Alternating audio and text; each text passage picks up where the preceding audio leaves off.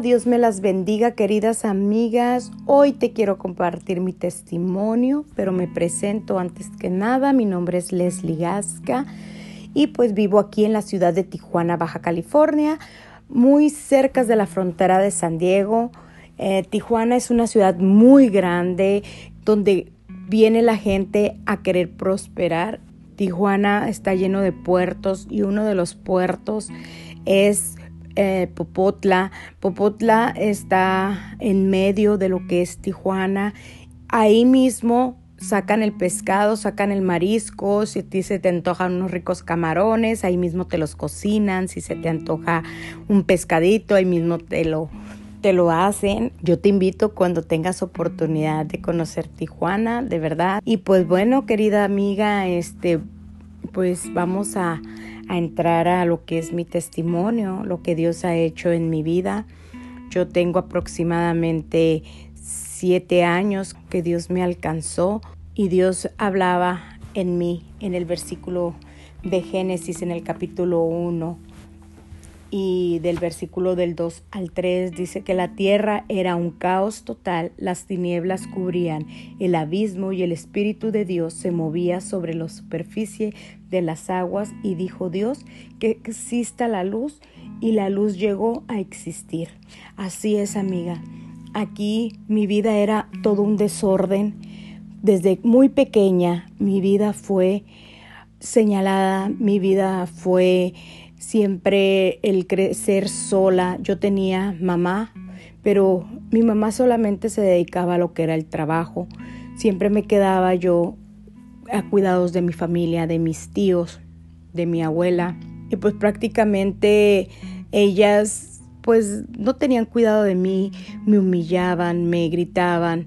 Yo recuerdo que a la edad de, que será de cuatro o cinco años, yo a veces lloraba porque yo quería a mi mamá y pues mi mamá era una madre trabajadora que ella pensaba que con el simple hecho de darme sustento, de ponerme en las mejores escuelas, eso era lo que ella como madre, ¿no? Lo que ella ella decía darnos el amor. Éramos tres hermanos en ese entonces. Estuvimos al cuidado de mi, de mi abuela. Mi abuela era una persona que era adicta al medicamento y tomaba. Y pues ahora yo entiendo que cuando uno viene de raíces que no tienen ese, ese amor, ese cuidado familiar, ¿cómo nosotros vamos a brindarle ese cuidado familiar a, nuestras generaciones que vienen. Yo recuerdo que yo necesitaba un abrazo, yo necesitaba el que alguien me diera un consejo, pero, pero no, no tuve yo ese cuidado, esa persona que me diera el consejo, solamente eran gritos, maltratos, el que mi abuelita me, me gritara siempre que yo iba a ser una mujer de la calle, a la edad de 8 o 9 años, el que yo iba con mis amigas y querer jugar con ellas, pero como yo era una, una niña sola, una niña que prácticamente si yo quería estar en la calle todo el día, yo podía estar en la calle y cuando se acordaban de mí era cuando me gritaban para meterme a la casa y me regañaban y me pegaban. Entonces, este, las mamás de mis amigas, pues miraban eso, miraban que pues yo era una persona, una niña más bien en ese entonces, ¿verdad? Este, y ellas, las mamás de mis amigas, les prohibían que se juntaran conmigo. Pues yo sentía feo cuando me cerraban la puerta, cuando mis amiguitas me decían, es que mi mamá no me deja juntar contigo. Uh, mi mamá trabajaba en lo que era Estados Unidos, regresaba y, trabajaba aquí en Tijuana. Y cuando ella tenía oportunidad de estar conmigo, ella prefería mejor irse a bailes, irse a tomar, irse con sus parejas. Yo, pues yo seguía creciendo con mucho rencor. Yo decía, ¿para qué estoy aquí si solamente lo único que yo puedo ver es que que no sirvo para nada, soy una... Esas palabras que se quedan, ni siquiera podía estudiar, siempre me metía en problemas. el que decía que era mi papá, pues abusó de mí. De ahí mis tíos abusaron, las parejas de mi mamá abusaron. Yo solamente crecí y decía que mi cuerpo para eso servía, para ser usado, para que lo tocara quien quisiera. Ah, yo no quería que lo tocaran y yo lloraba, pero decía, pero ¿qué me queda más que obedecer porque porque eran más fuertes que yo?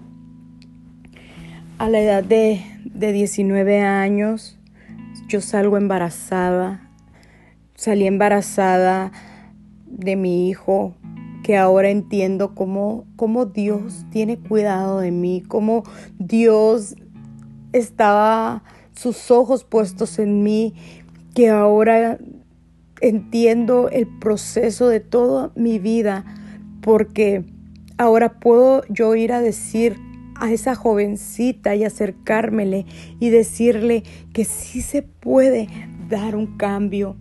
Cuando tengo a mi niño, para mí fue muy, muy duro, porque la verdad yo no quería tener en ese entonces un niño. Yo decía, ¿por qué me lo dabas?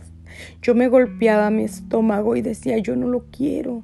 Pero, ¿saben? Es lo más hermoso que me pudo haber pasado, el conocer el verdadero amor, el saber que, que alguien no me iba a juzgar, que a pesar de que aunque me equivocara, iba a estar conmigo.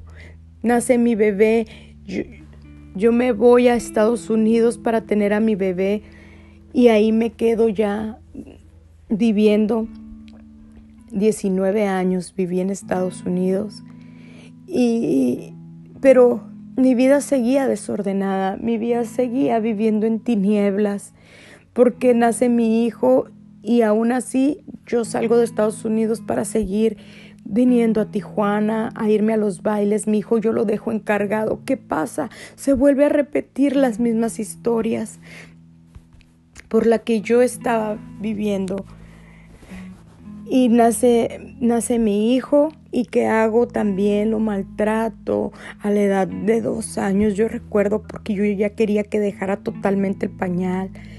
De ahí este, pasa el tiempo, sigo lastimando, sigo, sigo confundida con mi vida y conozco al que, al que era papá de mis hijas. Tengo a mi primera hija, a mi primera niña no la podía sostener en mis brazos. Cuando ella nació, empecé a los, que será al mes, yo empezaba a llorar, yo no la podía ah, cuidar, me salía de la casa como loquita. Yo a ella la lastimé igualmente como a mi hijo mucho.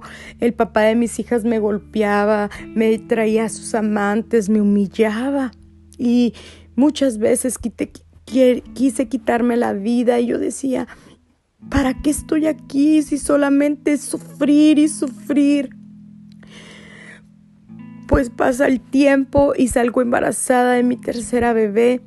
Cuando nace mi niña a los tres meses al, al papá de mis hijas lo agarran, lo meten a la cárcel y ahí, porque yo era su pareja, a mí me meten junto con él por complicidad. Mi niña tenía solamente tres meses y yo recuerdo que yo le daba pecho a mi niña, que yo le daba y, y ahí se me tiraba la leche, me dijo a dar fiebre me metieron en máxima seguridad, donde no podía ni siquiera ir al baño, donde yo tenía que picar un botón para que los policías pudieran darme la oportunidad de ir al baño y si ellos querían y si no, ahí tenía que aguantarme hasta que ellos abrieran la celda.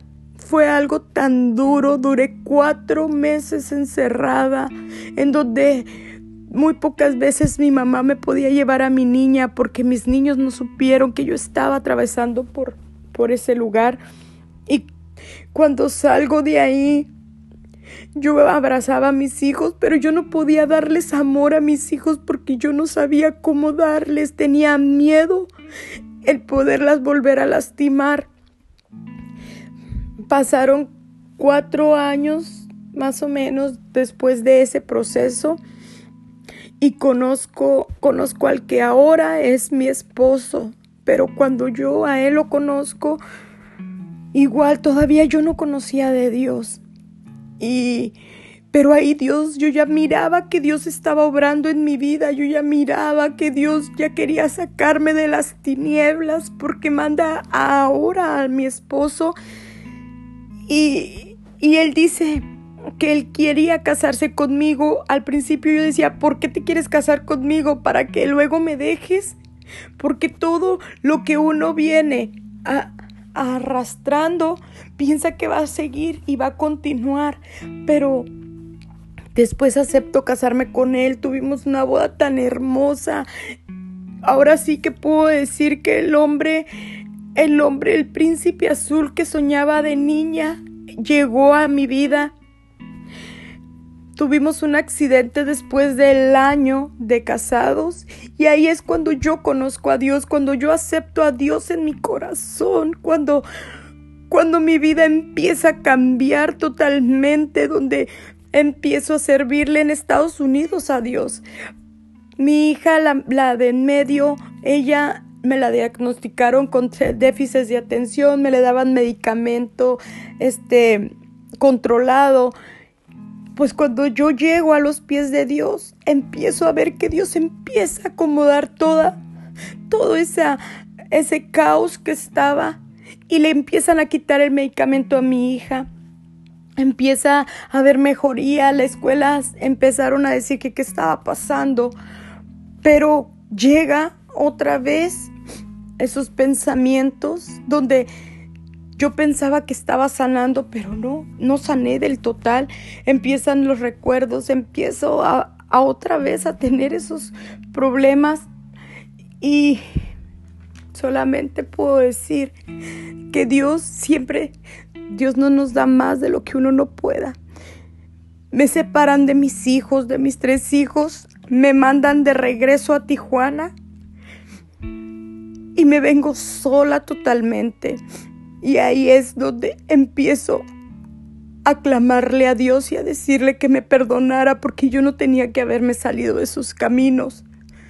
Y desde ahí, hace siete años, que no he vuelto para atrás, que ahora puedo abrazar a mis hijos y decirles los amo, son mi orgullo, donde les puedo dar esa palabra, ese ese ánimo, el decirles, ustedes lo pueden cuando me dicen, mamá, es que no puedo, sí puedes, hijo, sí puedes, hija, tú eres mi orgullo y eres el orgullo de Dios, el que les puedo hablar de la fe, el que les puedo estar diciendo que Dios tiene propósitos hermosos para ellos. Yo, amiga, yo te invito que si tú estás atravesando algo similar a lo que yo, a lo que yo atravesé.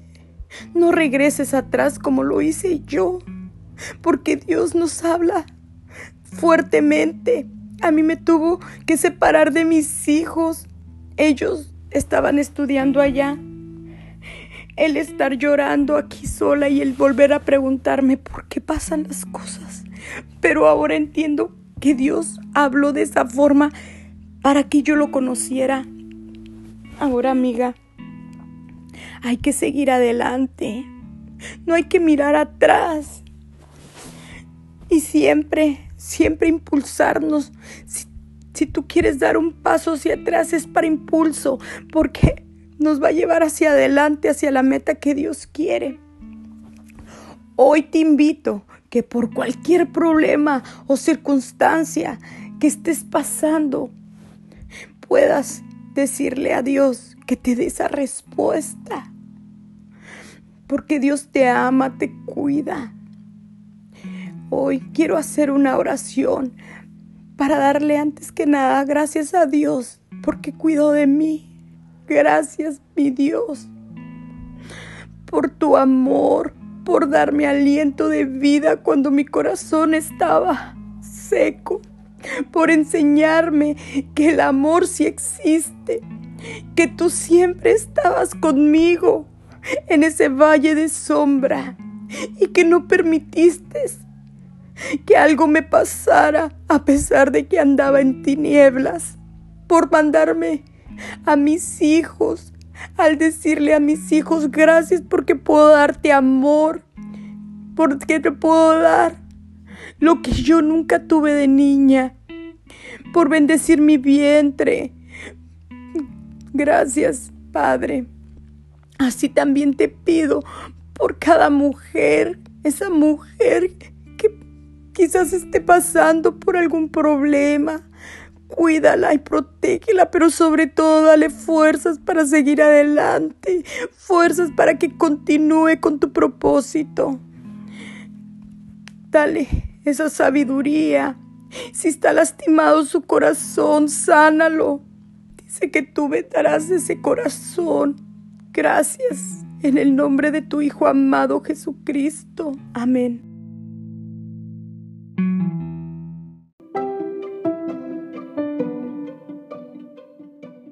Muchas gracias por escuchar el episodio de hoy. Para más recursos como este, visita mensajes y guías en las diferentes redes sociales. Dios te bendiga.